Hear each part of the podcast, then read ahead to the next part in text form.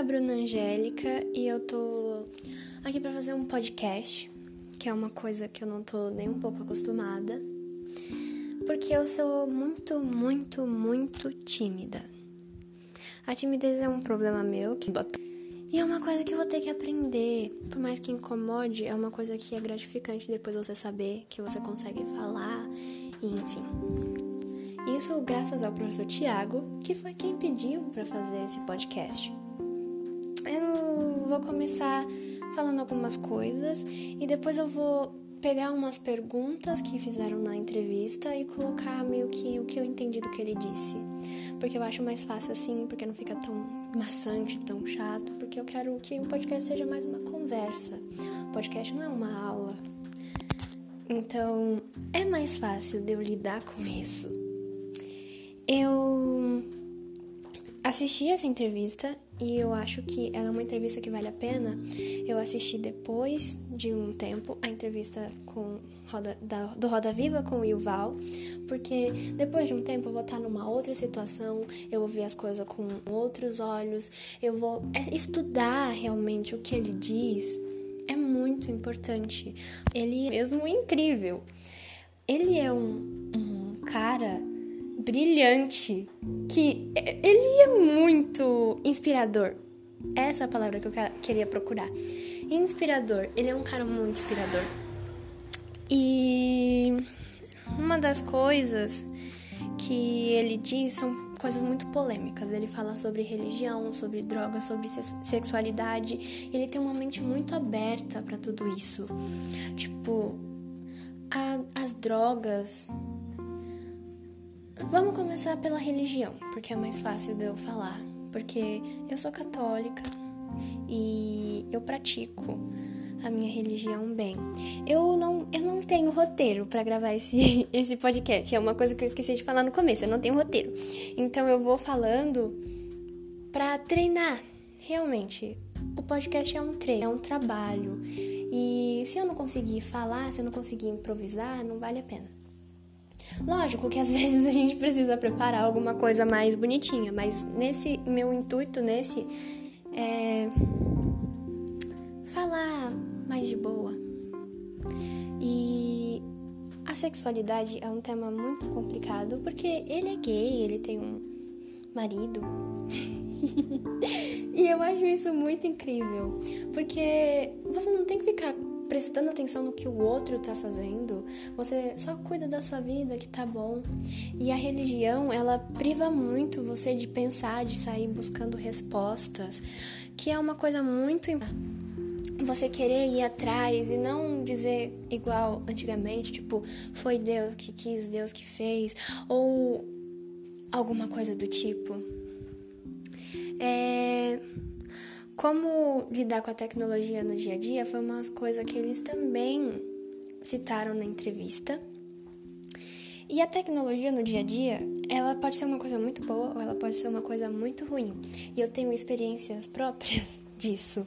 Porque eu já fui viciada, literalmente, em ficar no celular. Às vezes eu não fazia nada, às vezes eu só ficava descendo minhas fotos, às vezes eu ficava apagando foto da minha galeria, às vezes eu ficava vendo vídeo no YouTube, passando feed do, no Instagram, sem, sem pensar no que eu tava fazendo.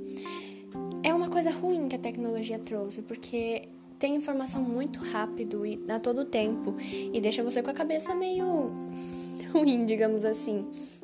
Mas se você souber como lidar com a tecnologia, como aprender, como fazer isso dar certo, é uma coisa muito importante. Porque a tecnologia ela é necessária e o mundo está evoluindo rápido. E ele não vai parar de evoluir, ele não vai chegar num estágio que ele vai, tipo, as pessoas vão parar de inventar coisas, vão parar de criar coisas novas a todo instante. Não tem. Todo instante tem uma inovação. E essas inovações são importantes, querendo ou não. E a gente precisa acompanhar elas. E pra gente acompanhar elas, a gente tem que ter um pensamento parecido com o Yuval dessa entrevista. Porque ele é um cara inspirador, como eu disse. Ele é muito inteligente. E o fato dele ter todo esse pensamento de tipo, quando você escuta ele falando, você reflete muitas coisas. É uma lição a cada vez que ele abre a boca. a postura e enfim. E isso é uma coisa que a gente tem que aprender a lidar. Porque eu não queria atrás de uma roda viva por vontade própria.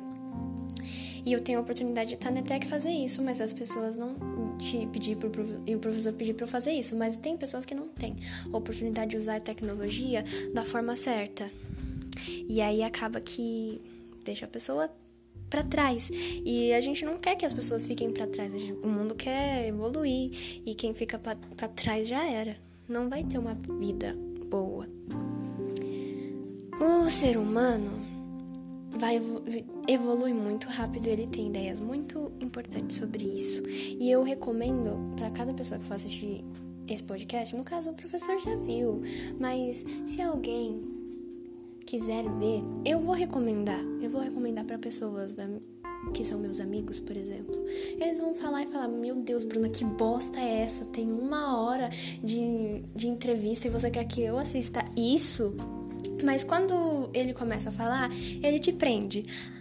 Eu não posso falar muito isso porque eu coloquei a entrevista um pouquinho mais rápido do que o normal, porque se fosse devagar eu não ia prestar atenção. Ah, meu Deus, há quanto tempo tô falando? Eu não abordei tanto sobre as perguntas, mas eu tô dando a minha opinião sobre a entrevista. Porque assim, as perguntas são muito complexas, mas as lições que eu tô levando disso é o que importa. Ai, ai. Enfim.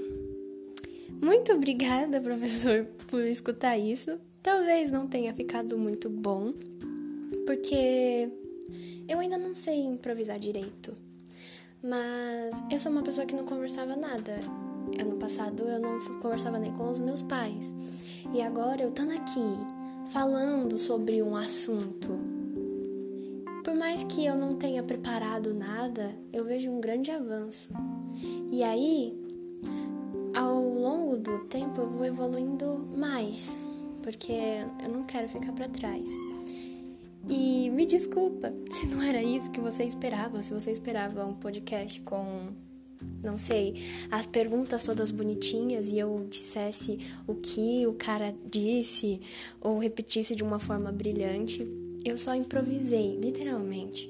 Eu assisti e quis improvisar as respostas, porque esse era o meu intuito. É isso. Muito obrigada por ter escutado até aqui todo esse meu desabafo. Porque eu disse que o meu intuito era mais ser uma conversa. E o importante desse dessa roda viva é, meu Deus, eu não posso ficar para trás. Eu tenho que evoluir e eu posso evoluir. Não é uma coisa impossível para mim. Então, muito obrigada.